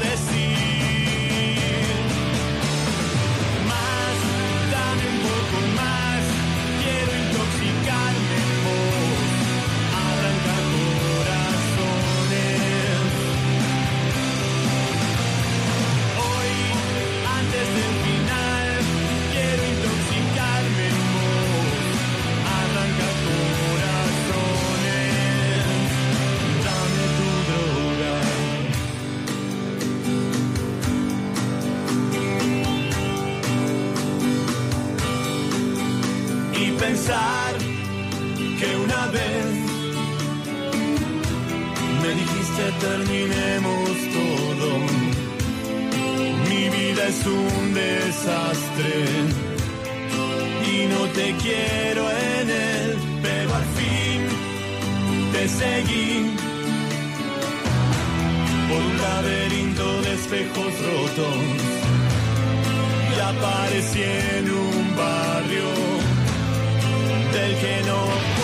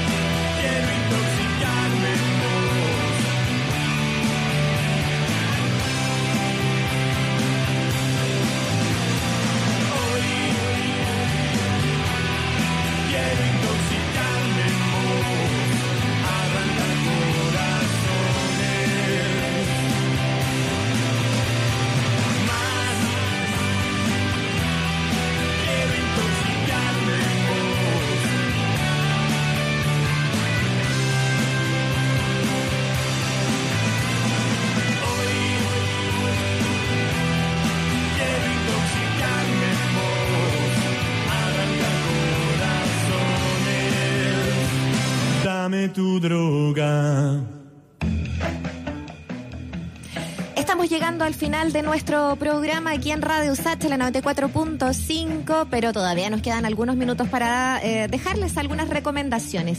Mauricio, mira, quiero que nuestros auditores tengan la posibilidad de conocer talleresdebolsillo.cl, que es un, eh, un espacio en donde se están ofreciendo talleres culturales online para todo Chile. Eh, de no más de cuatro sesiones a precios más accesibles para que la gente también pueda ir aprendiendo, adquiriendo más her- herramientas de todo tipo y que se pueda hacer eh, a través de sesiones de Zoom, eh, a distancia. Van a tener eh, trabajos como, por ejemplo, talleristas como María José Viera Gallo, escritora, o Catalina Infante, eh, Eric Polhammer. desde la literatura, por ejemplo, tienen esas, a esas figuras, Gonzalo Contreras también. y está muy interesante porque de verdad está con, eh, con, con- con sesiones quizás un poquito más accesibles. Así que para ir cerrando esta, esta tarde de mm, nuestro programa, eh, dejar ahí esa posibilidad, esa ventanita que se abre también de ir aprendiendo cositas a distancia.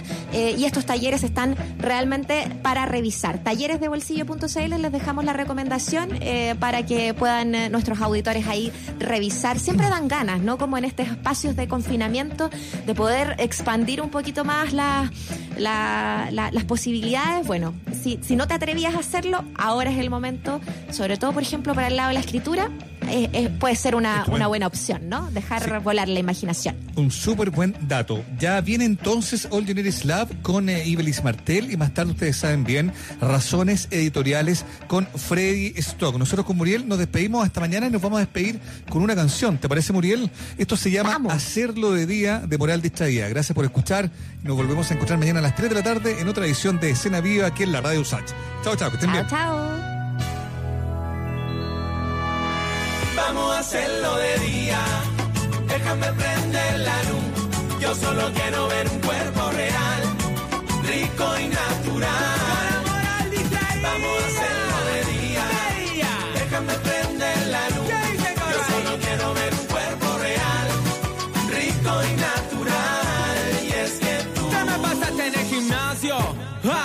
Todo el año. Para que te atrevieras a ponerte traje de baño. Te moriste de hambre haciendo dieta. Para que te compraras pantalones que tú crees que te aprietan. Crema, maquillaje y champú. Pero como sea retener tu juventud. Porque tu foto en Facebook. Pareces una princesa.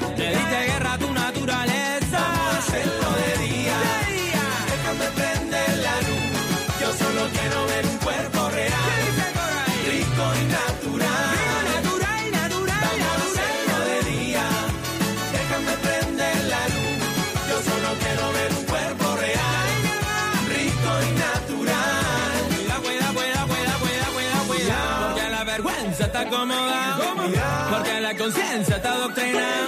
Pero si te tiene tonta, Mucho que no te hayas olvidado cómo es que se baila sin censura. Tus ojos sin pintura. Ser humano que batalla son las dos mundanos.